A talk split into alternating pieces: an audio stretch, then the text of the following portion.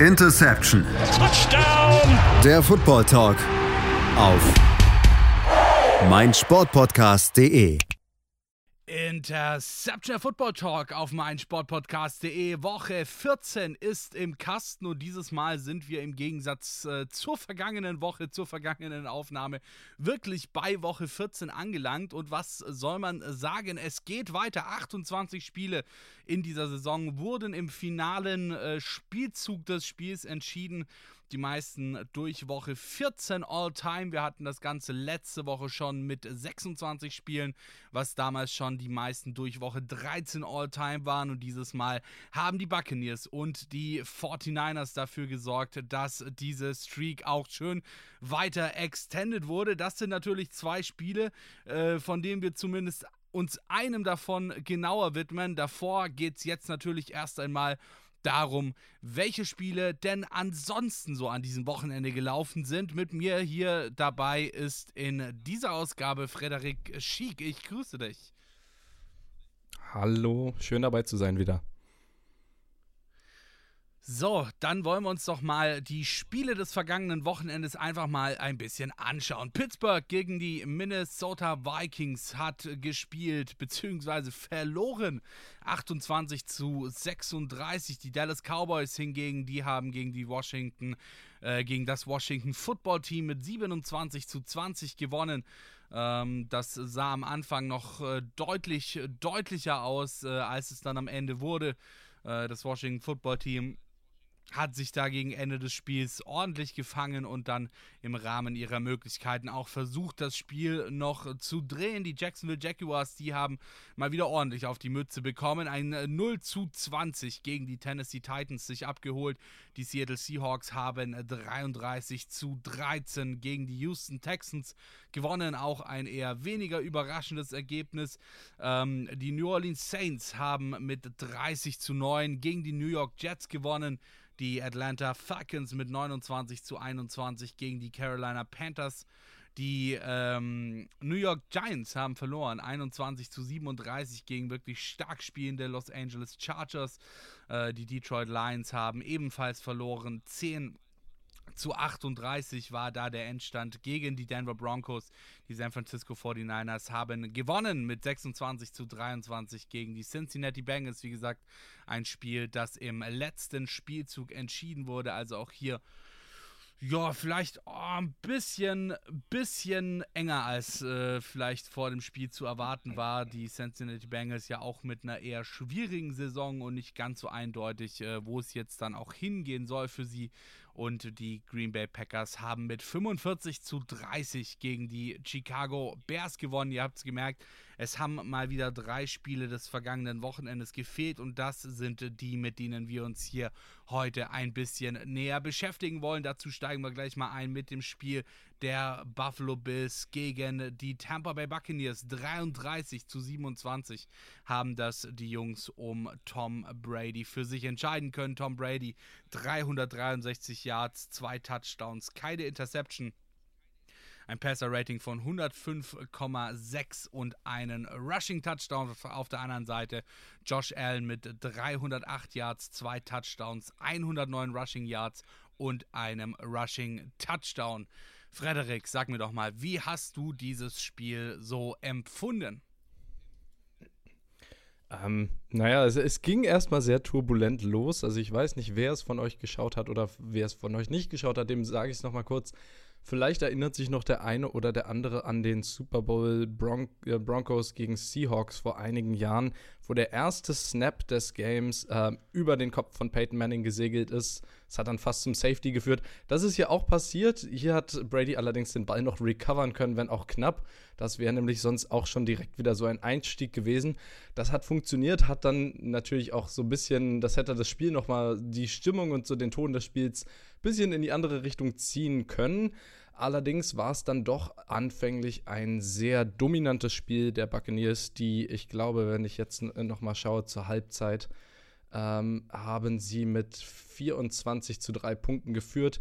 Also sehr, sehr eindeutig. Die Bills haben, muss man sagen, allerdings sich auch wirklich, wie das Ergebnis vermuten lässt, anfänglich nicht mit Ruhm bekleckert.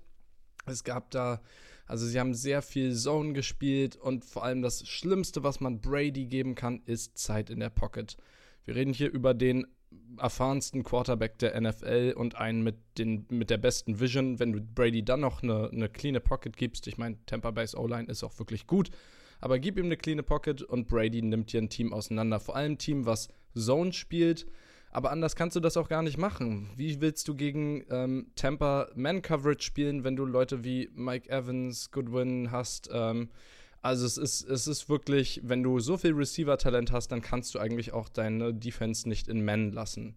Ja, und dann haben die, hat auch direkt Net äh, ich weiß nicht, ich glaube, es waren 59 Yards Run gehabt für einen Touchdown. Also das, das passiert halt, wenn du Zone spielst und wenn du, wenn du Brady Zeit gibst, ähm, dann kommt das Run-Game und dann kommen die, die wirklich gut platzierten Passes in den dazwischen, ja. Die zweite Hälfte hat dann natürlich, äh, haben die Bills ein bisschen aufgeholt. Da wirst du sicherlich mir gleich was zu sagen, Patrick, ne? Da sah es dann doch ein bisschen eng aus nochmal. Ja, äh, die, die Buffalo Bills haben sich gar nicht mal schlecht gemacht gegen Tom Brady, der ja momentan auch, äh, glaube ich, so wie ich das verstanden hatte, in Las Vegas als äh, ein Favorit auf eine erneute Super Bowl-Teilnahme gilt.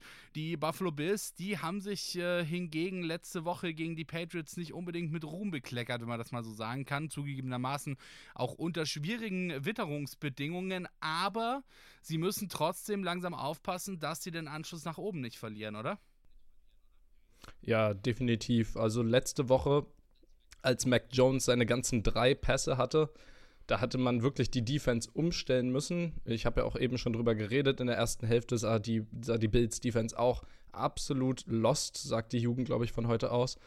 Ähm, ja, die, die Bills, die dieses Jahr vielen als Favorit gegalten haben, gegolten vor der Saison, sind jetzt so ein bisschen dabei, ihre, ihr Playoff-Picture zu verlieren und es da noch reinzuschaffen.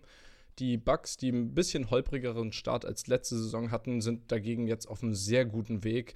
Deswegen heißt es bei, wie du schon gesagt hast, bei den, bei den Buchmachern in Las Vegas gerade auch natürlich Belichick äh, und Brady wird wohl der Super Bowl heißen, wenn es nach ihnen geht. Das ist das Wahrscheinlichste, ja. Ja, aber die zweite Hälfte es ist dann ja nochmal knapp geworden, Patrick, ne? Ja, absolut. Äh, die Buffalo Bills haben es dann am Ende nochmal geschafft, im vierten Viertel sich 17 äh, Punkte äh, geholt, beziehungsweise sagen wir es andersrum, die Tampa Bay Buccaneers haben sich im letzten Viertel nochmal äh, ordentlich Punkte einschenken lassen. Äh, ich glaube, das trifft das Ganze dann doch besser und äh, am Ende ging es dann in die Overtime. Die Overtime ging dann an die, ähm, an die Tampa Bay Buccaneers. Und ja, gut, äh, wie sagt man so schön, äh, der Rest ist Geschichte, ne? Ja, es war bezeichnend, was ich eben schon gesagt habe, die Zone Coverage der Bills. In dem Fall war es, glaube ich, sogar Man-to-Man-Matchup. Ähm, da, hat, da ist dann Richard Berryman einfach eine Crossing Route gerannt und da war so viel Platz nach hinten, nachdem dann Brady den Pass angebracht hat. Ich glaube, das waren, was waren das, 30 Yards after Catch. Und ja, Walk-off-Touchdown für, für die Patriots. Also die, man muss Buccaneers. aber auch sagen, natürlich, dass für die Patriots sage ich schon, für die Buccaneers natürlich. Mhm, Patriots und Brady, da es ist immer noch so eng verknüpft. Das wird sicherlich auch die große Storyline, sollte das tatsächlich der Super Bowl werden. Ja, also Tampa Bay auf einem guten Zweig und Buffalo hat ziemlich viel defensive Probleme, die man sich anschauen muss. Sollte man denn in der AFC hab, hätte ich jetzt schon, ja. Sollte man es denn schaffen, dort noch in die Playoffs zu kommen? Ähm, sechs Plays, sechs Plays für äh, 75 Yards äh, ist, würde ich mal sagen, ein ordentlicher Schlusspunkt für ein Spiel, oder? In der Verlängerung. Ja, definitiv. Ist natürlich auch die Sache, wenn du, wenn du Brady praktisch eine Defense gibst, die so die, ne, er, du, du, lässt ihn sich praktisch einspielen gegen eine Defense. Brady ist jemand, wenn du, wenn du ihn früh, wenn du ihn früh in eine unkomfortable Situation bringst, dann hat er tatsächlich eher noch Probleme, aber wenn du ihm wirklich diesen Space gibst und egal, ob du danach besser spielst, aber wenn er, wenn er sich erstmal auf die Defense eingeschossen hat, dann äh, gute Nacht meistens. Ja, Tom Brady hat auch in diesem Spiel wieder geschafft, Rekorde aufzustellen. Er hat jetzt tatsächlich die meisten Completions in der Geschichte der NFL, ist da in diesem Spiel an Drew Brees äh, vorbei geschlichen sozusagen. Hat jetzt dann somit die meisten Completions, äh, die meisten Passing Yards und auch die meisten Passing Touchdowns und Außerdem hat er seine 13. Saison in seiner Karriere mit mehr als 4000 Passing Yards und steht damit nur noch hinter Peyton Manning. Der hat 14, also hat Tom Brady auch da durchaus hat Tom Brady auch da durchaus noch Zeit, äh, Peyton Manning zu überholen. Josh Allen hingegen, der hat es auch geschafft. Trotz der Niederlage äh, ist der fünfte Spieler all-time mit mindestens 300 Passing Yards und 100 Rushing Yards. Also auch hier eine wirklich starke Statline für Josh Allen in diesem Spiel. Und ich habe es ja gerade eben schon mal kurz angeschnitten. Ähm, die Playoffs natürlich ist noch mal ein bisschen hin, aber wir haben ja auch letzte Woche, wenn ihr da noch mal reinhören wollt, tut das gerne. Äh, habe ich mit meinem Kollegen Stefan Reichel gesprochen und da haben wir auch schon mal so ein bisschen, sage ich mal, die Playoff äh, äh, Möglichkeiten für die einzelnen Teams erläutert. Natürlich auch der Aufhänger mit den Buffalo Bills, die vor kurzem noch sehr, sehr weit oben in der AFC standen, mittlerweile siebter in der AFC, auch nur noch knapp, nämlich tatsächlich mit dem gleichen Rekord vor den Browns und den Bengals und den Broncos und es wird auch nicht unbedingt leichter im Schedule, also es ist ein sehr durchwachsener äh, Rest-Schedule. Siehst du die Bills in den Playoffs, beziehungsweise glaubst du, dass sie es schaffen, sich da vielleicht auch nochmal ein bisschen weiter nach oben durchzuziehen? Also es ist ja auch noch alles relativ weit offen in der AFC. Also ich glaube, entscheidend werden die nächsten beiden Spiele. Ich gehe mal davon aus, dass die Bills auf jeden Fall gegen die Jets gewinnen und ähm, dann auch noch, jetzt muss ich gerade schauen, gegen die Jets und die Falcons würde ich jetzt mal schätzen, wobei natürlich die Falcons sind jetzt so im unteren Mittelfeld. Es könnten, ja. Gegen die Panthers wird ein interessantes Spiel, gerade weil wir, weil natürlich auch äh, die Buccaneers demonstriert haben, dass die Bills eben an ihrer Run-Defense noch zu arbeiten haben. Mit Cam Newton, einem sehr mobilen Quarterback, könnte das natürlich auch ein Problem werden in dem Spiel. Und gegen die Patriots sehe ich sie absolut nicht gewinnen. Das heißt, das Panthers-Game ist ein Must-Win und dann die anderen zwei. Zumal, zumal ich, man ja, zumal man ja, sorry, dass ich unterbreche, aber das wollte ja, ich ja. noch kurz anmerken. Äh, zumal man ja gegen die Patriots im, ich glaube sogar Januar sind wir dann schon bei diesem Spiel, äh, dann auch die durchaus ähnlichen Wettertemperaturen oder die ähnlichen Wetterverhältnisse erwarten kann, wie jetzt gegen die Buffalo Bills im vergangenen Spiel. Wir, wir sind am zweiten Weihnachtsfeiertag, ja. Äh, Zweiter das, Weihnachtsfeiertag. Also nicht, noch nicht ganz Januar, genau, aber es, äh, ja, das ähm, vielleicht nicht ganz so viel Wind, aber ähnliche, ähnliche Verhältnisse, das stimmt, ja. Ja, die Buffalo. Äh, ja, ich. Ja. Ich, ich wollte noch sagen, mh, hm, ich sehe sie vielleicht in den Playoffs. Aber wenn ich jetzt so mit meinem Bauchgefühl gehen müsste, würde ich sagen, nein, tatsächlich nicht. Alles klar. Ich denke, ich denk, gegen die Panthers könnten sie verlieren und gegen die Patriots gehe ich auch mal davon aus. Und dann wären sie bei, was hätten sie dann? Dann hätten sie, wenn sie die anderen beiden gewinnen, hätten sie einen 9-8-Rekord. Ob der reicht am Ende? Kommt drauf an. Kommt vor allem auf, auf Cleveland an und Cincinnati und Denver, die jetzt alle so Teams sind, wo du nicht genau weißt, wo, wo, geht, wo gehen die letzten Spiele noch hin? Ja. Alright, ja. Ähm, auf der anderen Seite sieht es durchaus besser aus. Die Tampa Bay Buccaneers äh, momentan Dritter in ihrer Division äh, hinter den äh, Green Bay Packers, mit denen sie allerdings gleich aufstehen, nämlich beide bei 10 und 3 und den Arizona Cardinals, die momentan bei 10 und 2 Spiel äh, stehen. Allerdings, wie ihr wisst, wir nehmen immer am Montag auf, heißt uns fehlt noch das äh, Monday Night Football Game.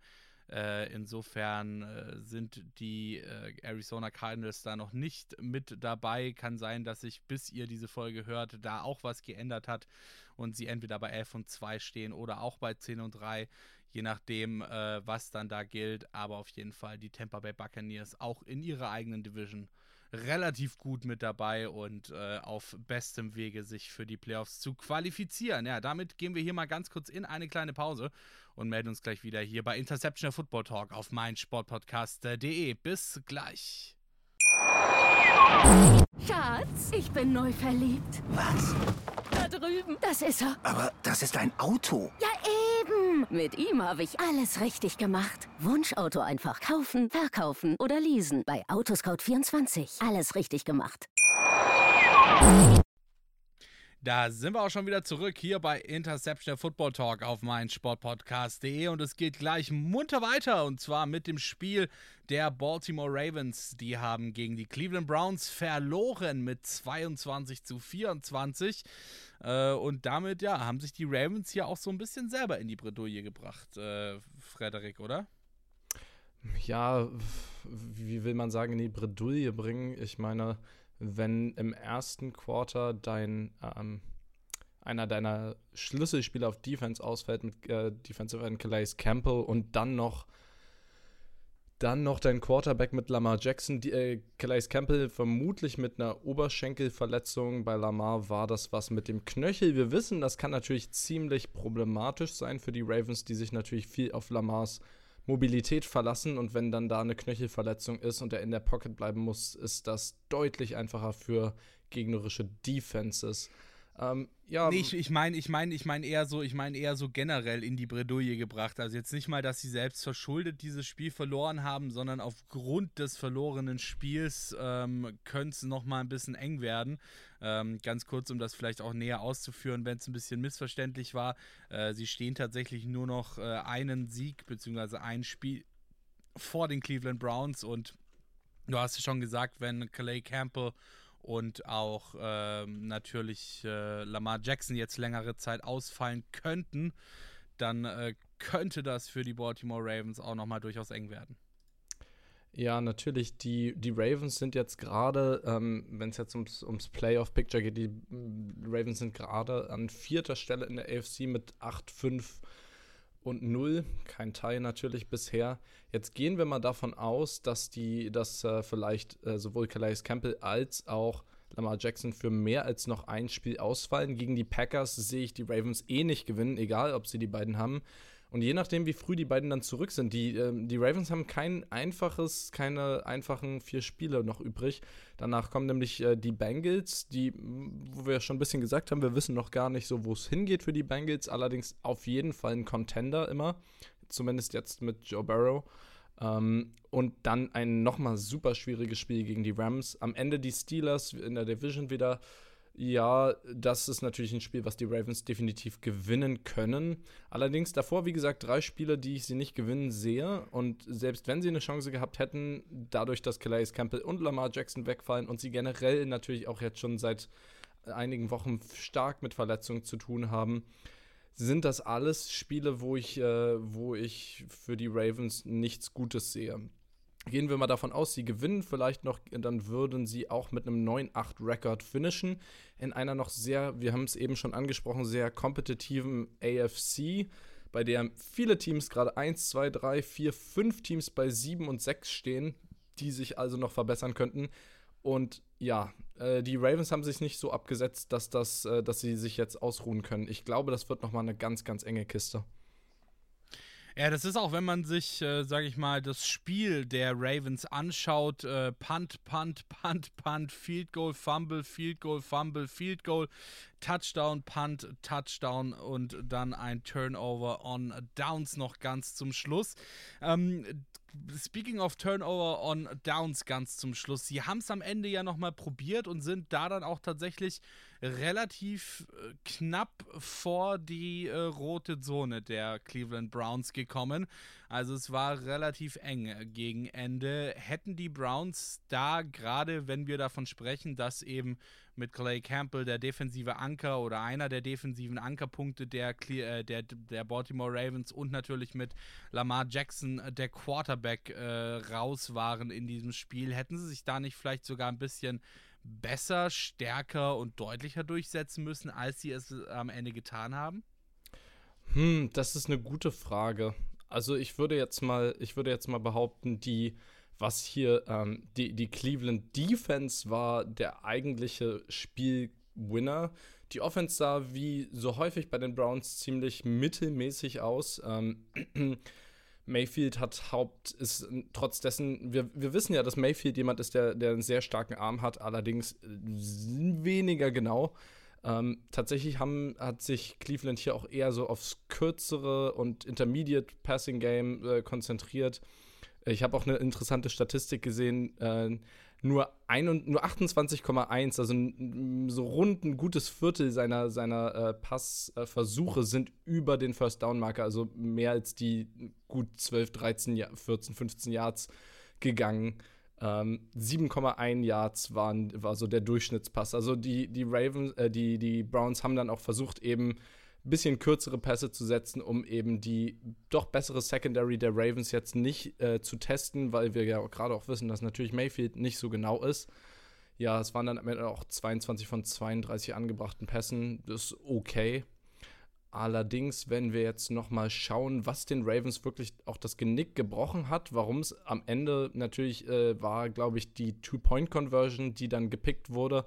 Da hätte sich das Spiel drehen können. Und überhaupt, warum sind die Ravens eigentlich noch so lange im Spiel geblieben? Warum war es am Ende so knapp? Und ich glaube, äh, der Ravens MVP zurzeit heißt eindeutig Justin Tucker. Stimmst du mir dazu? Ich, ich, wollte, ich, ich wollte dich tatsächlich gerade das Gleiche fragen, weil es, also finde ich persönlich schon eklatant ist, wenn man sich gerade auch mal die beiden äh, Halbzeiten anschaut ähm, was die für ein unterschiedliches Bild abgeben. Ja, in der ersten Halbzeit, äh, gut, okay, du bist mit einem Punt ins Spiel gestartet. Ähm, danach gab es ein Feed Goal, ein Touchdown, noch ein Touchdown, dann eine Interception, ein Punt, dann war die Halbzeit zu Ende. In der zweiten Halbzeit bist du reingestartet, ebenfalls wieder mit einem Punt, hast weitergemacht mit einem Missed Feed Goal, dann nochmal ein Punt, nochmal ein Punt und dann End of Game. Also man hat deutlich gemerkt oder man merkt deutlich, wenn man sich das Possession Sheet anschaut der Cleveland Browns, dass ihnen da irgendwie in der zweiten Halbzeit so ein bisschen die Luft ausgegangen ist, gefühlt. Auch wenn man tatsächlich sagen muss, dass sie es geschafft haben, ähm, ihre Drives relativ lange zu gestalten. Ja, also wir haben zum Beispiel ähm, hier beim Touchdown, ähm, beim Touchdown am Anfang der am Anfang des zweiten Viertels hatten wir insgesamt 10 Plays. Ähm, beim Punt im dritten Viertel auch 10 Plays. Anfang des vierten Viertels beim Missed Field Goal dann 11 Plays. Ähm, auch die generelle Anzahl der Plays ähm, spricht dafür, dass die Cleveland Browns es relativ lange gehalten haben, denn sie haben tatsächlich sogar, obwohl sie weniger Plays gelaufen sind als die Baltimore Ravens, hatten sie am Ende eine höhere Time of Possession. Ja, äh, was wie gesagt vermutlich auch daran liegt, allein schon, äh, ich glaube, was war, ich überlege gerade, es war, waren es zwei Fumbles, ein, an den ich mich auf jeden Fall erinnern kann. Äh, ich schaue gerade nochmal. Ähm, ja, es waren zwei Fumbles. Es waren zwei Fumbles ähm. und einer davon waren es sogar sechs. Hatte nicht, war es nicht Miles Garrett, der. Nee. Ich glaube, es war Miles Garrett mit dem Touchdown, wenn mich nicht alles täuscht, oder? Ja, ich glaube, den Fumble Recovered, ja, Fumble Recovered 6. Ja, ähm, ich, ich glaube, wie gesagt, die Cleveland Defense hatte da auch so ein bisschen Anteil an dem, was du meintest. Vielleicht reden wir noch mal kurz über Tyler Huntley, der als natürlich, nachdem Lamar Jackson zu Anfang des zweiten Viertels ausgefallen ist, reingekommen ist als sein als sein Ersatz. Der hat auch, äh, ich würde sagen, äh, für, für die Verhältnisse wirklich äh, vernünftigen Job gemacht. So ins Auge stachen mir so zwei, zwei Pässe zu, ähm, zwei Pässe zu Rashad Bateman, die wirklich sehr schön angebracht waren. Allerdings sonst sah natürlich die, die Offense der Ravens dann nicht mehr so, ja, wie sagt man das, so scharf aus. Natürlich, wenn du ähm, wenn dir einfach auch so, klar, Huntley ist natürlich ähnlich, ist auch so ein bisschen Dual Threat, genau wie Lamar Jackson. Allerdings hat man schon gesehen, dass da einfach dann irgendwie der Rhythmus gefehlt hat unter ihm.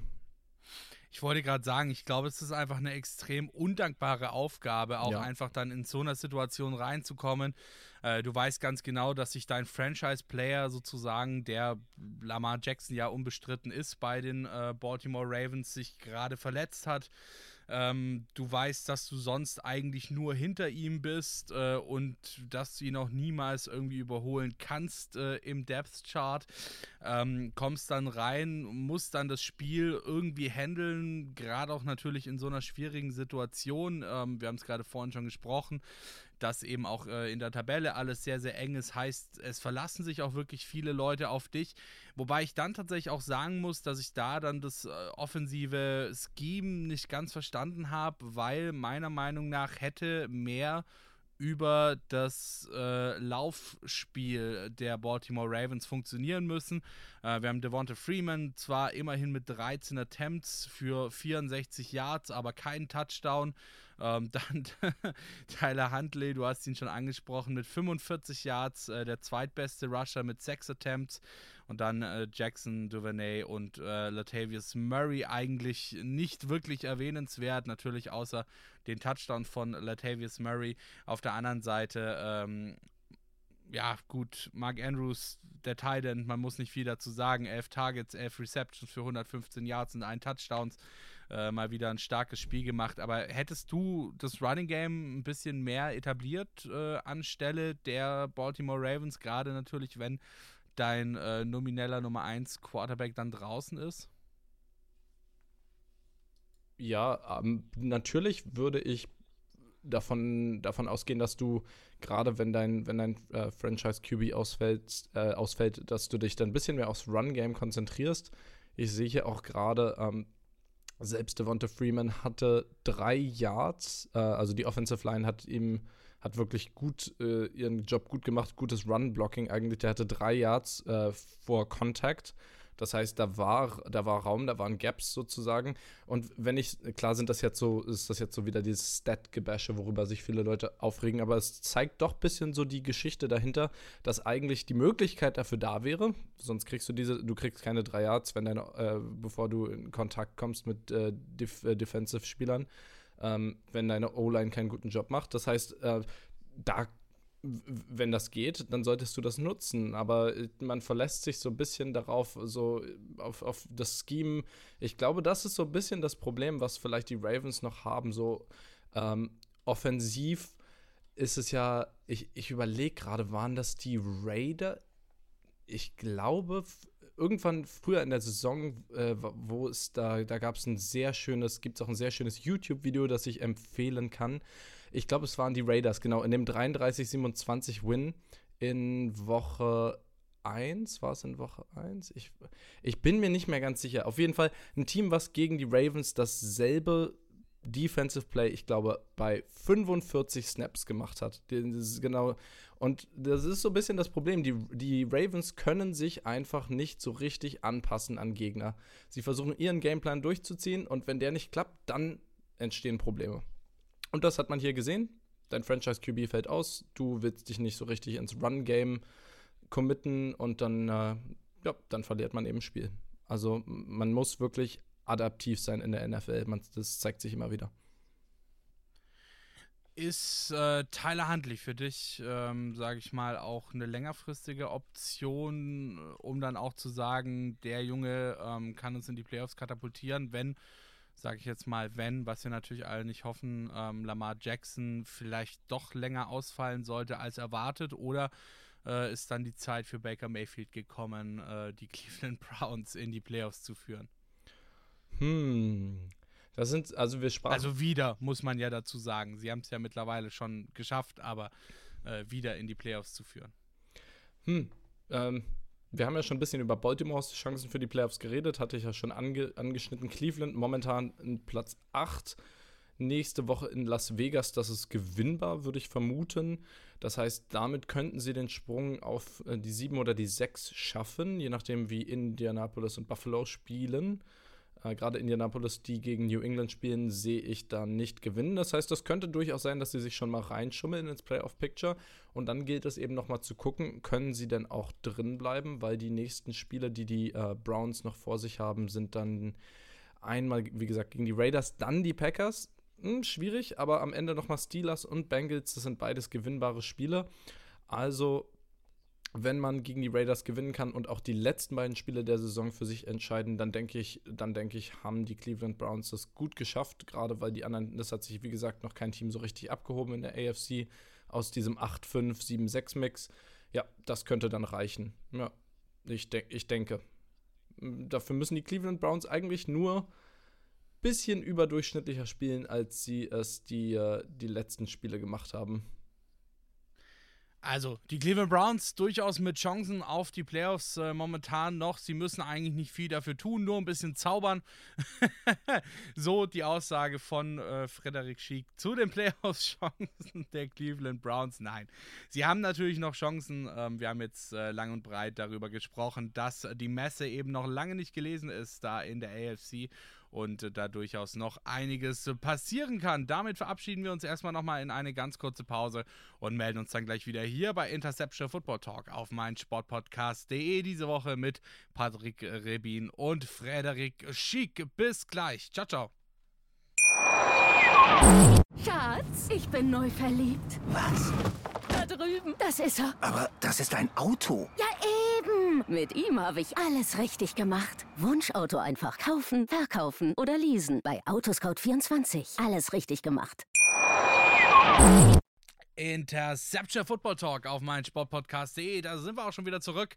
Wir haben schon gesprochen über das Spiel der zuerst Buccaneers gegen die Buffalo Bills und danach im Anschluss sozusagen sofort über das Spiel der sorry, der Baltimore Ravens gegen die Cleveland Browns. Und jetzt machen wir natürlich noch weiter mit unserem dritten Highlight-Spiel des äh, vergangenen NFL-Sonntags. Und das war das Spiel der Las Vegas Raiders gegen die Kansas City Chiefs. Und man kann es nicht anders sagen, als dass die Raiders da doch ja, ordentlich auf die Mütze bekommen haben von den Kansas City Chiefs, die ja in der Zwischenzeit auch mal so ein bisschen gestruggelt haben, sich jetzt aber momentan wieder gefangen haben und relativ solide momentan bei 9 und 4 stehen. Äh, Frederik, äh, wie waren deine Eindrücke so von diesem Spiel? Also meine Eindrücke ähm, waren, wie sage ich das jetzt am besten? Also es ist, ich glaube, am besten sagt es sich, wenn man äh, talk, talk shit, get hit. Das hat so ganz gut gepasst. Also ich weiß nicht, wie häufig wir es jetzt schon erlebt haben, aber dass irgendein Disrespect äh, passiert ist vor dem Spiel, meistens irgendwie auf dem Logo des Gegnerteams tanzen oder darauf stehen. In dem Fall war es jetzt, dass das ganze Raiders sich im Pre-Game, das ganze Raiders-Team sich auf dem Kansas City-Symbol versammelt hat. Und wie, so, wie bei allen, fast allen anderen äh, Beispielen, wo das vorgekommen ist, haben natürlich auch die Raiders richtig auf die Mütze bekommen. Und das lag so ein bisschen. Wir hatten es äh, ganz, ganz eklatant, ganz eklatant hatten wir es bei den äh, Pittsburgh Steelers. Was Juju ähm, Smith-Schuster, ne? Nein, nein, nein, nein, nein. Es war nicht Juju Smith-Schuster, ähm, aber irgendjemand von dieser Wide Receiver-Riege hatte gemeint, er müsste einen, oder war es doch Juju Smith? Ich glaube, ich ja. weiß es nicht mehr genau. Auf jeden Fall, irgendeiner von der Wide Receiver-Riege ähm, hatte gemeint, er müsste irgendeinen lustigen Tanz auf diesem Logo ausführen und äh, das endete auch für die Steelers dann, glaube ich, äh, meine ich mich zu erinnern, nicht ganz so gut. Ja. Ist dann halt vor allem einfach immer ein bisschen peinlich, äh, wenn du erst hier einen auf, auf harten Max machst und danach ordentlich auf die Mütze bekommst auf dem Feld. Ähm, würde ich aber tatsächlich auch sagen, dass das eigentlich so die Raiders momentan relativ gut repräsentiert, oder? Ja, äh, also es war ein Team, was extremst stark angefangen hat, wirklich über allen Erwartungen gespielt hat. Dann war natürlich die Sache mit, ähm, mit äh, Gruden mm, und ab da ist es dann eigentlich äh, bergab gegangen für die Raiders. Also Genau andersrum bei Kansas, die haben super schwach angefangen. Mahomes sah sehr washed oder auch sehr verloren aus mit vielen Picks. Und jetzt äh, haben die es umgedreht. Also wir, äh, wir, erleben zwei genau gegensätzliche Storylines gerade. Und wie wir schon angesprochen haben, die Raiders natürlich, wenn du so disrespectest, musst du erwarten, dass was passiert. Allerdings, natürlich hat Kansas City gut gespielt, aber ich würde jetzt mal behaupten, der Grund, warum die Raiders verloren haben, waren sie selbst. Es war wirklich schlimm anzusehen, äh, fünf, insgesamt fünf Takeaways für Kansas City wegen Fumbles oder ähm, ich schaue gerade, war auch eine Interception dabei, aber hauptsächlich Fumbles. Ja. Die Raiders konnten den Ball einfach nicht festhalten. Und wir reden jetzt hier nicht nur über Running Backs, die den Ball nicht festhalten konnten. Nein, es waren hauptsächlich, es war, glaube ich, Hunter Renfro, es war äh, auch Tight End, war es Brian Edwards, ich, ich weiß es nicht genau äh, es, es war schlimm anzusehen, wie häufig ein Catch kam und dann der Ball teilweise nicht mal mit Kontakt, einfach nur im Laufen rausgekommen ist. Das war, oh, das tat einem am Ende ja schon fast ein bisschen weh. Also für die, für die, ja. ja. Ja, die Chiefs äh, fast mit dem 50-Burger, 48 zu 9. Das ist schon sehr, sehr deutlich. Und wenn man sich die Possession Sheets der beiden Teams anschaut, dann wird da auch wieder klar, wie effizient die Kansas City Chiefs in diesem Spiel waren. Ja, wenn wir uns das mal angucken, sie haben in exakt zwei offensiven Spielsequenzen nicht gepunktet. In zwei. Das eine war direkt am Anfang des Spiels ein Punt und das andere war dann das Ende des Spiels. Dazwischen Touchdown, Touchdown, Touchdown, Touchdown, Field Goal, Field Goal, Touchdown. Ja. So. 406 Yards für Mahomes. Genau, auf der anderen Seite bei den Las Vegas Raiders, du hast es schon gesagt, Fumble, Punt, Punt, Punt, Interception, Fumble, Field Goal, Touchdown, Fumble, Fumble. Also quasi wirklich das exakte Gegenteil äh, davon mit vier Fumbles, einer Interception, du hast schon gesagt, fünf Takeaways insgesamt, äh, also wirklich hier ordentlich Zahlen für die Las Vegas Raiders und dementsprechend sieht halt auch dann das, äh, ja, das, äh, das, das Quarterback-Rating aus äh, von Derek Carr, in dem Fall 33 Completions bei 45 Attempts, 263 äh, Yards, ein Touchdown, eine Interception und ein wahnsinnig starkes Passer-Rating von 85,7. Ja. Auf der anderen Seite Patrick Mahomes 139,2. Das ist wirklich stark. Und wir können auch mal ein bisschen schauen, wie, wie sind denn wie ist das denn zustande gekommen, dieses hohe Passer-Rating? Ähm, Mahomes hat ja bisher immer so ein bisschen gegen diese Too High Safety Look Probleme, hat es jetzt wirklich geschafft, aber ähm, er hat es gar nicht so wirklich versucht, dieses Mal tief zu gehen gegen, gegen so Too High Safeties. Äh, das hat auch nicht so super funktioniert. Wir schauen mal, drei von seinen acht Attempts über 20 Yards sind nur angekommen. Dafür hat er aber im Short- oder Intermediate Passing Game richtig, richtig reingehauen.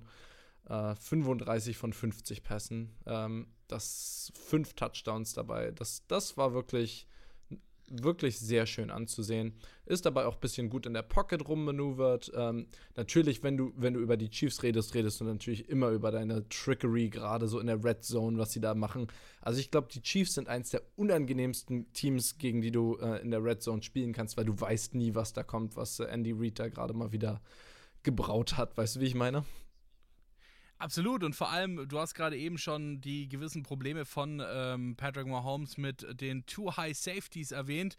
Ähm, ein High Wide Receiver hat ihnen ordentlich was gebracht. Ja, Josh Gordon hat seinen ersten Touchdown. Sorry, ich weiß nicht, ob der Witz jetzt angebracht war. Oh, oh jetzt verstehe ich ihn erst. Oh Gott. ich habe mich gefragt, ein High Josh Wide Receiver. Josh Gordon hat seinen ersten Touchdown für die äh, Kansas City Chiefs gemacht. Josh Gordon, mit dem kennst du dich ja auch noch aus, ne? Als ja, Seahawks-Fan. Ja, ähm, wie einer von so vielen Kandidaten hatte man ja auch gehofft, dass er wieder nach Seattle findet, aber das Front Office hat es mal wieder verspielt. Ja, Josh Gordon mit seinem ersten Touchdown. Ich gönne es ihm aber auch, muss ich ehrlich sein. Natürlich, äh, Flash Gordon ist dem einen oder anderen noch bekannt, war jetzt letztes Jahr fast komplett suspended. Jetzt ist er wieder bei den Chiefs gelandet und ja, da hat man es. Ich weiß gar nicht, jetzt scha ich schaue mal kurz hin. Insgesamt hatte Josh Gordon, wo haben wir ihn da? Zwei Receptions für neun Yards, eine davon der Touchdown. Dann, äh, was ja, ich, ich wollte gerade sagen, immerhin einmal Touchdown, ne? Ja, reicht. Effizient. Was ich richtig cooles Play fand, das möchte ich nochmal ansprechen. Ich weiß nicht, ob ich es auf die Schnelle nochmal fand. Es war auf jeden Fall, Kansas City war an, direkt an der Goal-Line und dann sah es so aus, als ob sie es einfach mit einem Fullback reinrennen, natürlich, also Fullback Lead und dann Running Back hinterher. Und dann haben sie eins gemacht, das war ein so cooles Play, dann haben sie einen unglaublich schnellen Pass inside geworfen. Also nur, nur, ähm, und das, das, also ich, ich mag wirklich äh, den, den Chiefs gerne zuschauen, wenn sie gut, äh, gut spielen, weil das ist dann richtig entertaining Football. Da kann man dann immer was Neues sehen, meistens, ja. Und auch in dem Spiel. Äh, ich finde auch, ich, ich finde auch tatsächlich beeindruckend, wie sie es mittlerweile schaffen, ähm, auch wirklich äh, stark ihre Running Backs mit einzubinden. Clyde Edwards Heller, zwei Touchdowns, äh, Gore ein Touchdown, insgesamt zehn Attempts für Clyde Edwards Heller, Gore mit neun Attempts, 66 Yards für Gore, 37 für Edwards Heller. Ähm, also hier auch wirklich stark die Running Backs mit eingesetzt. Ansonsten natürlich klar Tyreek Hill ähm, allerdings muss man auch sagen, nur vier Targets und auch äh, dafür sehr, sehr starke vier Receptions. Ähm, 76 Yards, aber. Insgesamt für insgesamt 76 Yards, was dann auch nochmal ein deutliches Statement ist. Äh, Nicole Hartman nur zweimal eingesetzt, äh, Williams dreimal, äh, Byron Pringle einmal. Ähm, sogar Travis Kelsey hat gar nicht mal so viel abbekommen in dem Spiel. Vier Targets, drei gefangen, 27 Yards. Ähm, aber es war ja ein schöner Offensivsieg. Man kann es nicht anders sagen, glaube ich, ne? Ja, ich möchte auch mal anmerken, ich, wenn ich mir auch nochmal die Targets hier anschaue, wir haben insgesamt drei, vier, fünf, sechs, sieben, acht verschiedene Targets, die Mahomes äh, getroffen hat. Und jetzt kommt es: eins, zwei, drei, vier, fünf davon haben Average Yards per Reception über 10 und das ist nicht wenig. 10,3, 11,5 und jetzt geht's los. 19, 28, 29,5. Was sagt uns das, dieses Stat? Das sagt uns, dass da massig Yards nach dem Catch waren. Und das lag am schlechten Tackling der Raiders, an der Zone Coverage, die die gespielt haben, wo riesige Holes drin war, die Mahomes gefunden hat. Ja, also das, äh, das äh, man muss nicht immer, äh, Stats müssen nicht immer schlecht sein. Man kann daraus auch ziemlich gut nochmal eine Geschichte des Spiels lesen, finde ich. Deswegen mag ich das auch so sehr. Äh, am Ende war es natürlich dann so deutlich auch, dass man dann nochmal kurz Chad Henney, den äh, Backup-Quarterback, rangelassen hat, um Mahomes ein bisschen zu resten und dem paar Snaps zu geben. Der hat dann insgesamt ähm, minus zwei Yards auf drei Carries. Hat, glaube ich, keinen einzigen Pass-Attempt, ja. Gut, äh, ich meine, am Ende hat es dann für den Sieg gereicht und da war auch dann sozusagen die Garbage Time für Chad Hanney nicht mehr aussagekräftig. Äh, wenn wir ansonsten auch gerne einfach so nochmal ein bisschen auf die Stats schauen wollen. Third Down Efficiency äh, 4 von 11, 36 Prozent bei den Raiders, 9 von 13, 69 Prozent bei den Kansas City Chiefs. Ähm, dann hätten wir auch zum Beispiel noch die Red Zone Possessions, einer von zwei, 50 Prozent logischerweise bei den Raiders, drei aus vier, 75 Prozent bei den Kansas City Chiefs. Ähm, also auch hier wirklich sehr, sehr stark von den Chiefs. Ja. Ja, ich glaube, mehr gibt es zu dem Spiel eigentlich gar nicht zu sagen. Vielleicht, vielleicht schauen wir noch mal kurz auf die nächsten Spiele, aber bei so einem Blowout kann man immer nicht so viel analysieren, wirklich. Die Chiefs haben noch eine ziemlich manageable Schedule gehe zwar noch ein paar Spiele, die so in jede Richtung gehen könnten, vermutlich am ehesten noch gegen die starken Chargers als nächstes, dann die Steelers und gegen die Bengals und Broncos sehe ich sie gewinnen. Gegen die Chargers könnte noch mal so ein, ich sag mal 60-40 werden für vielleicht für, im, äh, für die Chiefs. Also nicht der Score, sondern eher so prozentual, wer gewinnt. Ich wollte gerade sagen, also 60-40, das wäre schon heftig. Wären 60-40 auch ein Scorigami? Ich bin mir unsicher. Also, mir wäre nicht bekannt, jemals ein Spiel in so einer Höhe gesehen zu haben. Insofern könnte ich mir gut vorstellen, dass das auch also durchaus für, ein Für die nicht wär. initiierten äh, Zuhörer ein Scorigami ist also, wenn ein Score entsteht bei einem Spiel, ähm, der Endstand, den es noch nie zuvor in der NFL gegeben hat, wird natürlich je länger die, äh, je länger die NFL besteht, immer unwahrscheinlicher, weil dann schon alle Szenarien ausgeschöpft sind, so ziemlich. Ja, wobei, wobei wir tatsächlich, wobei wir tatsächlich äh, eigentlich jede Woche aufs Neue wieder ein Scorigami haben. Ja, ich weiß gar nicht mehr, wann der letzte war. Aber diese Woche. Ja? Was hatten wir da? Ja. Weißt du es? Ich weiß es, ich weiß es nicht mehr. Ich hatte es nur, ähm, weil ich Red Zone geschaut habe und äh, da eben auch immer sehr schön auf Scorigamis aufmerksam gemacht wird. Äh, dementsprechend hatte ich das nur mit einem Ohr mitgehört, dass wir diese Woche ein Scorigami hatten.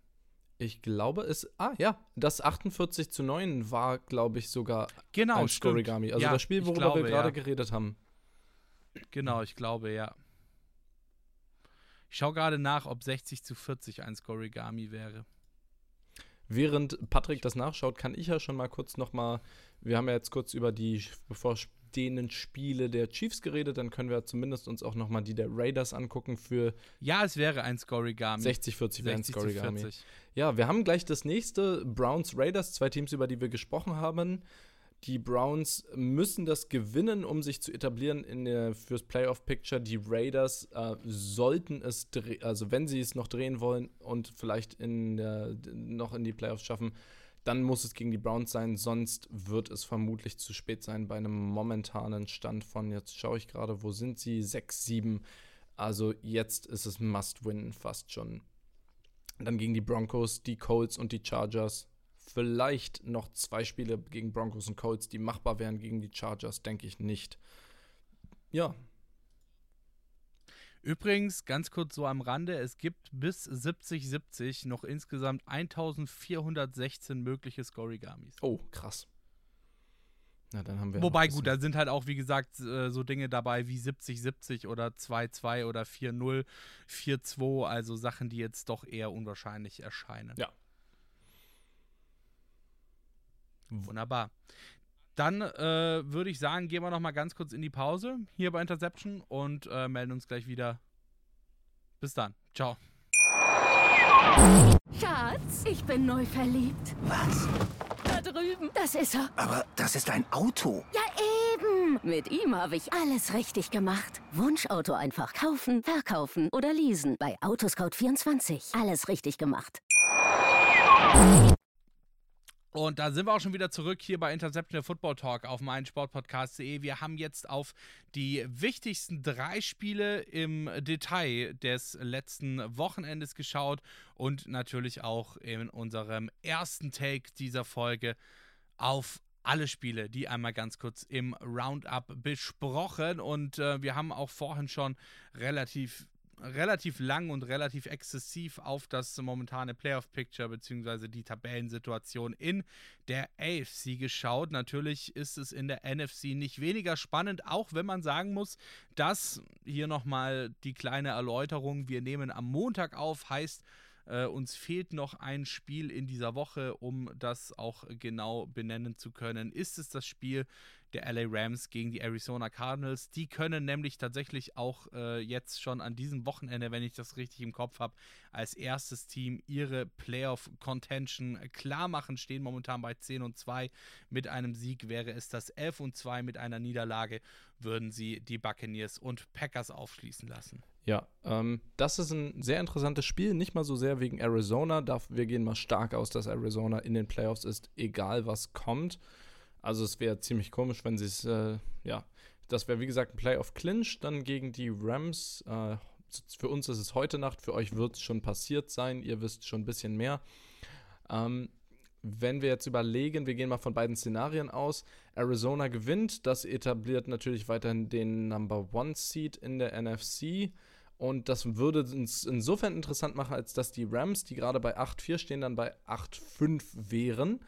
Und da ist wirklich noch alles drin. Also in der NFC von 5-8, äh, Seattle auf 13 bis zu dann den Rams bei 8-5 kann sich da noch viel tun. Also dazwischen haben wir noch Teams wie Carolina, die Saints, äh, Falcons, Philadelphia, Minnesota. Ja, Washington Football Team. Also das, das kommt sehr auf die nächsten Wochen an. Ja, gut, aber wenn wir, sorry, wenn ich dich unterbreche, aber wenn wir jetzt tatsächlich mal, sag ich mal, Real Talk über die Playoffs sprechen, ähm, welche Teams siehst du denn realistischerweise, die sich da noch für die Playoffs qualifizieren könnten, die momentan nicht unter den ersten sieben stehen? Also du meinst praktisch, wer noch, wer noch jetzt gerade nicht drin ist, der es aber noch schaffen könnte? Genau, richtig. Also quasi dann in dem Fall wäre das entweder anstatt der, des Washington Football Teams der 49ers oder eventuell anstatt der Rams. Beziehungsweise, ich meine, es ist ja auch tatsächlich noch nicht sicher, dass die Cowboys, sie sind zwar auch durch den Sieg gegen das Washington Football Team auf einem sehr, sehr guten Weg mit 9 und 4, ähm, aber die Division gesichert haben sie eben auch noch nicht. Also wir fangen mal unten an. Detroit, Chicago, Giants sind raus. Das ist ziemlich klar. Äh, Giants, Chicago haben, glaube ich, müssten, das wäre das Unwahrscheinlichste, was überhaupt ginge. Seattle muss Detroit, die, Detroit ist tatsächlich Detroit auch schon ist raus. natürlich es schon sind raus. nämlich vier Teams. Es sind vier Teams, die momentan schon eliminated sind von den Playoffs. Das sind die Detroit Lions, die, die Jacksonville Jaguars, die Houston Texans und die New York Jets. Ja. Ähm, wir, wir fangen aber, wir schauen, wie gesagt, das äh, waren ja drei AFC-Teams, ein NFC-Team mit Detroit. Ja, also wir, wir fangen mal unten an, äh, bei den Teams, die wirklich noch eine Chance hätten. Seattle müsste alle Spiele gewinnen und ähm, dann wären sie auf vermutlich drin. Das sehe dann ganz gut aus. Sind natürlich noch recht schwierige, auch gegen die Rams und die äh, Cardinals noch, in, äh, noch äh, Divisional Games. Ähm, und braucht und wenn sie nicht gewinnen, bräuchten sie extrem viel Hilfe. Carolina, äh, die haben auch noch ein bisschen was vor sich gegen Buffalo nächste Woche.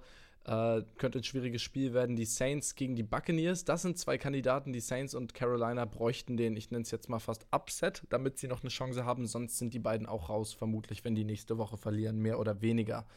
Ähm, die Falcons, Philadelphia und Minnesota stehen alle 6-7-0.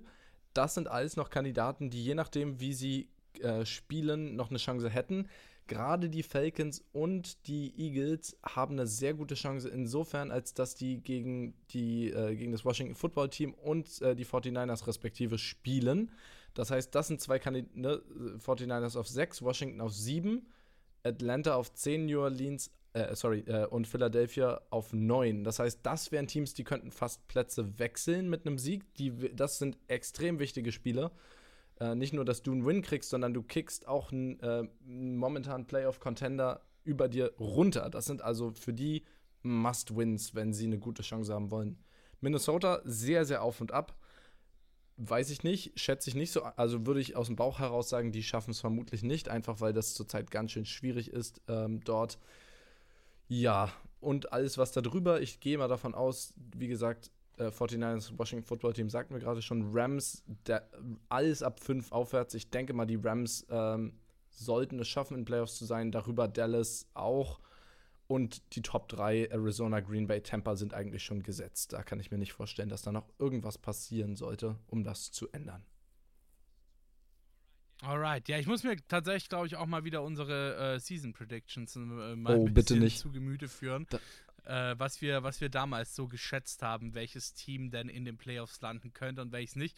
Ich finde es tatsächlich immer ganz spannend und auch ganz witzig, äh, wenn du dir dann diese, diese sehr, sehr early Predictions anschaust, beziehungsweise anhörst in unserem Fall und dann am Ende doch ganz andere Teams äh, dastehen, wo du, als du sie vielleicht dort noch äh, geschätzt hättest. Ja. Wir, wir, hatten, ich glaube aber tatsächlich an der. Wir hatten ja. die, die Cardinals, ich erinnere mich noch im NFC West Preview, auf vier in der NFC West gesehen, also auf dem letzten Platz und definitiv kein Playoff-Contender. Uiuiui. Aber zu, zu Also unserer Verteidigung, wer hat das gesehen. gesehen, dass die, dass die Cardinals dieses Jahr solch eine Saison haben werden? Also, dass sie so eine Saison haben werden, das hätte ich tatsächlich auch nicht gedacht, äh, dass sie sich da wirklich äh, drauf und dran sind, den äh, ersten Platz in der, AF in äh, sorry, in der NFC zu holen. Wobei ich glaube, dass das auch beim momentanen ersten Platz in der AFC äh, die wenigsten gedacht hätten, äh, dass die drauf und dran sind, äh, sich da den ersten Platz holen zu können überhaupt. Geschweige denn ihre eigene Division zu gewinnen. Wir hatten tatsächlich, wir hatten tatsächlich ein Hot Take, ja, ein sehr, sehr schlauer ähm, und äh, vorausschauender Mensch äh, unseres Podcast-Teams hat gesagt, dass die Patriots sich ähm, ihre Division holen. Mir fällt gerade nicht mal ein, wer es war. Vielleicht Wer, kannst wer, du wer ja war noch das, Patrick? Erinnere mich. Ich weiß es nicht mehr, aber er muss auf jeden Fall wirklich einen extrem großen Football-Sachverstand haben und ähm, wirklich äh, fast schon, ja, fast schon hellseherische Fähigkeiten. Er sieht auch ganz gut aus, habe ich gehört. Aber gut, das nur am Rande. Ähm, Bevor es hier ausartet. so, ähm, bevor es hier ausartet, äh, war, würde ich mal sagen, war es das für diese Woche.